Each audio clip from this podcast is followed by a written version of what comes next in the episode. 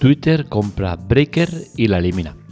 Hoy os quiero comentar esta noticia y es que si bien a nivel eh, informativo no puede parecer una noticia importante, sí que es rica en contenido. Y es que lo que os propongo hoy es un tema que, habla de, las miserias y de las grandes empresas. Y en este caso se cumple a la máxima, ¿no? Y es que la empresa grande compra a la pequeña y la elimina. Se queda con lo que le interesa de ella y el resto lo tira a la basura. Es una noticia, como os digo, que si bien no, no va a parecer trascendental, sí que el contenido que tienen creo que es interesante de comentar. Así que empezamos en la Tecla Tech, un podcast grabado en directo, sin cortes ni censura. Empezamos.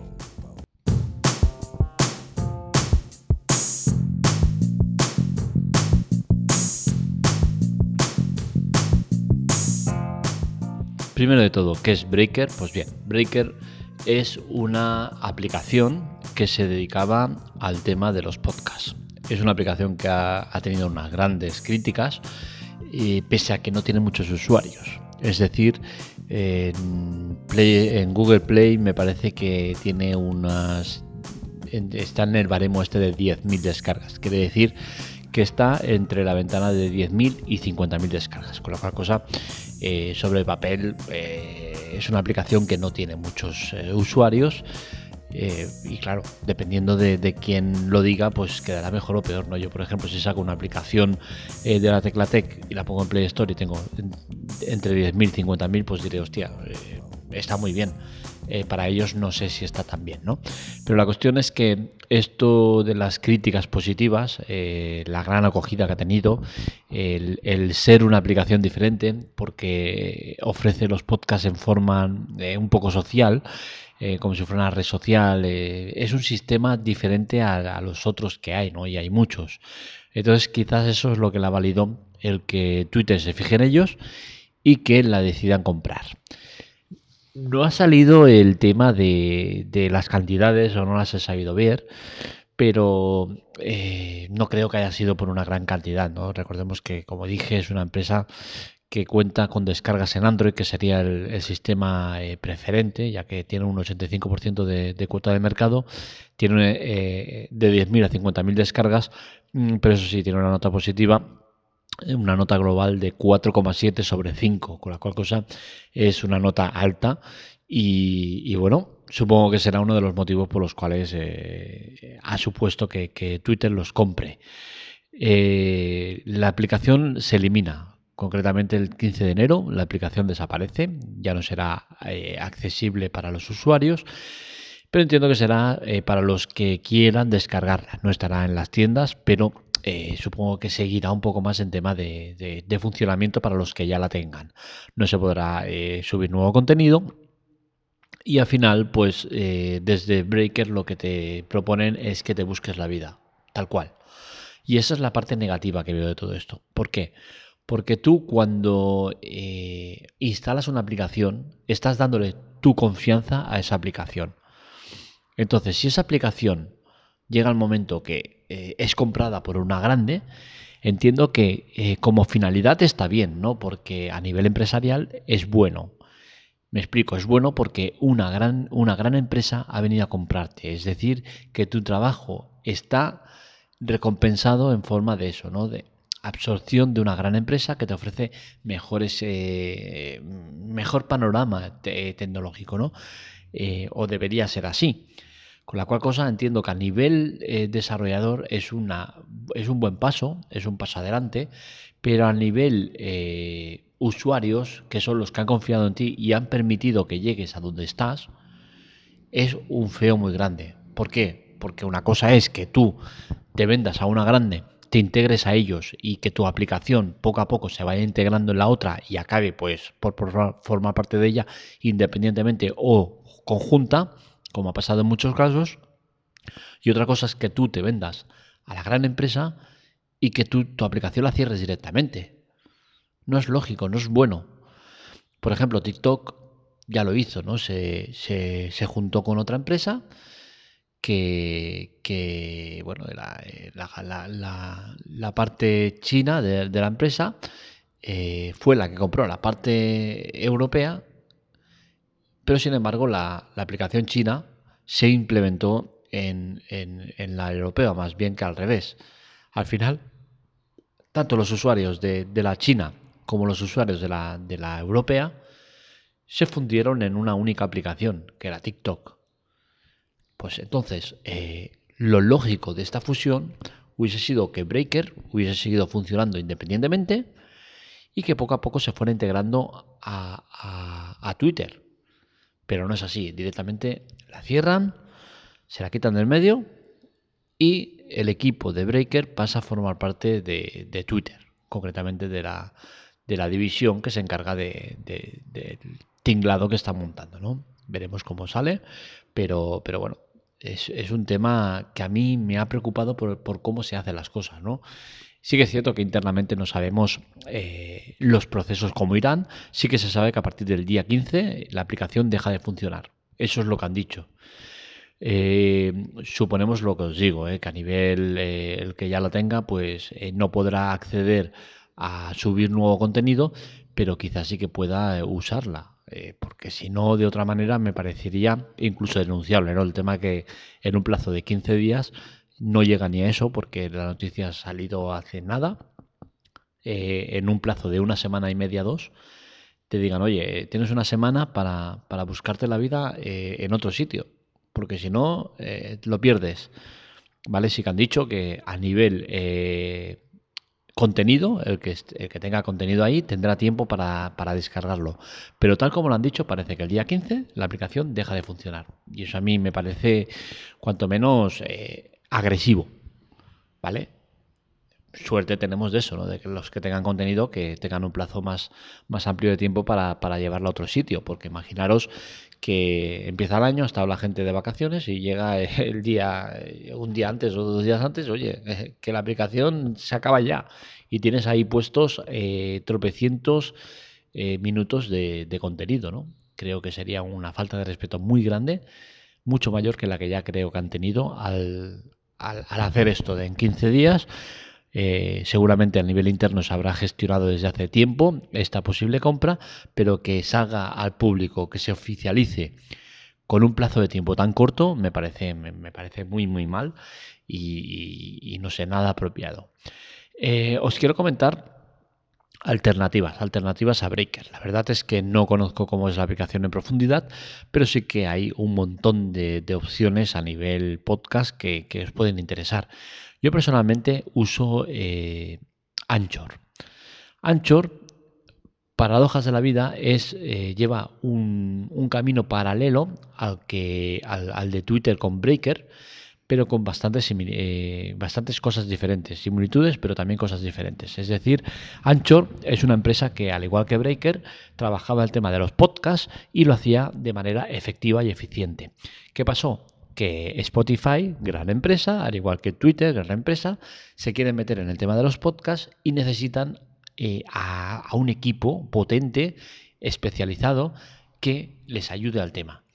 ¿Por qué? Porque al final es más sencillo comprar una empresa especialista en eso que no crear tú especialistas. ¿Por qué? Porque ya es un equipo que está funcionando, ya sabe lo que hace y al final es siempre mucho más rentable que no el formar un equipo y, darle una serie de, directrices basadas en algo que tú te piensas que va a funcionar cuando a lo mejor no funciona. Con la cual cosa, si compras una gran empresa, sea grande o pequeña, pero una gran empresa del sector, es decir, una empresa que tenga éxito en el sector concreto, siempre será más sencillo. Y es lo que hizo Spotify. Spotify compró Anchor, pero eh, hizo lo que hay que hacer. Es decir, Anchor ya funcionaba de manera independiente y ahora Anchor sigue funcionando de manera, entre comillas, independiente, es decir, Anchor como aplicación funciona, pero forma parte de eh, Spotify. ¿Qué ha hecho? Pues que Anchor suba mucho en demanda y, porque tiene el colchón de una gran empresa detrás y encima está eh, implementada en Spotify, ya que se aprovechan de, los beneficios que tienen y de la experiencia que tienen. ¿Qué pasará al final? Pues que supongo que a la larga Anchor acabará desapareciendo para formar parte de Spotify plenamente. Eh, pues digamos en Spotify Podcast o como quieran llamarlo. Pero de momento están funcionando de manera independiente y las dos funcionan por igual. Es decir, tú en Spotify puedes escuchar podcast y en Anchor puedes escuchar podcast. Así que es la manera correcta. ¿Qué va a pasar con los podcasts el día de mañana? No se sabe. Yo personalmente tengo claro que eh, al ritmo que voy, voy aumentando oyentes y escuchas a, diario. Es un ritmo lento, pero es, eh, en, el tema de podcast es muy difícil ganar dinero. O sea, eh, los que ganan dinero son profesionales del sector que, se dedican a eso, ¿no? Son muy pocos. No, no, los podcasts están subiendo de una manera brutal.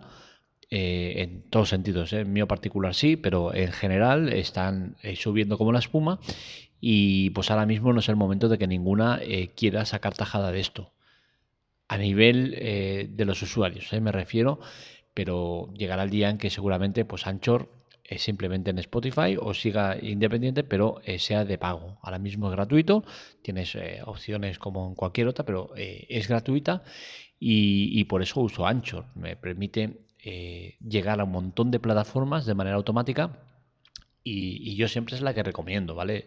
Eh, primero por el tema ese, ¿vale? Por ser gratuita. Creo que gratuitividad ahora mismo es lo necesario.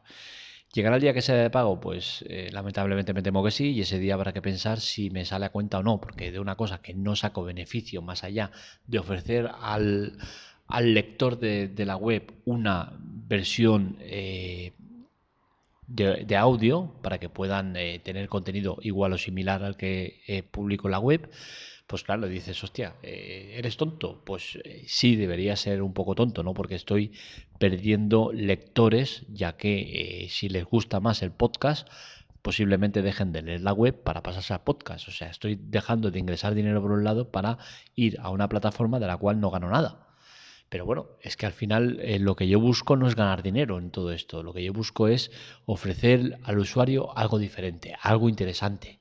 Y es por eso que hago yo todo lo que hago. No lo hago por dinero, si lo hiciera por dinero ya os digo que eh, cerraría el chiringuito porque el podcast no es rentable para nada. Eh, para ser rentable necesitas de cada episodio 10.000 escuchas o más. yo no llego a esa cifra, ni mucho menos.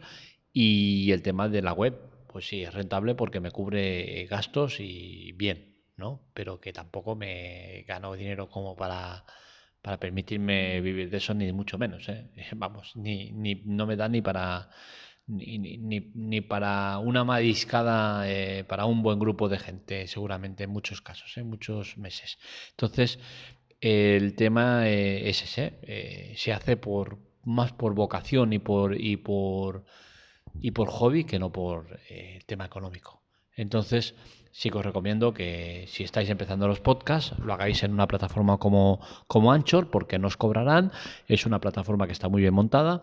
Es una plataforma que tiene el respaldo de una gran empresa como Spotify y es mm, una, una plataforma en definitiva que a mí me gusta. Hay muchas otras, muchísimas, pero eh, la mayoría de ellas tienen el inconveniente o el hándicap de, de ser de pago o que gratuitamente te permiten subir muy poco contenido eh, o muy pocos minutos y, luego tienes que esperar un tiempo y fórmulas que a mí no me convencen. Eh, como os digo, el tema de los podcasts seguro que irá cambiando.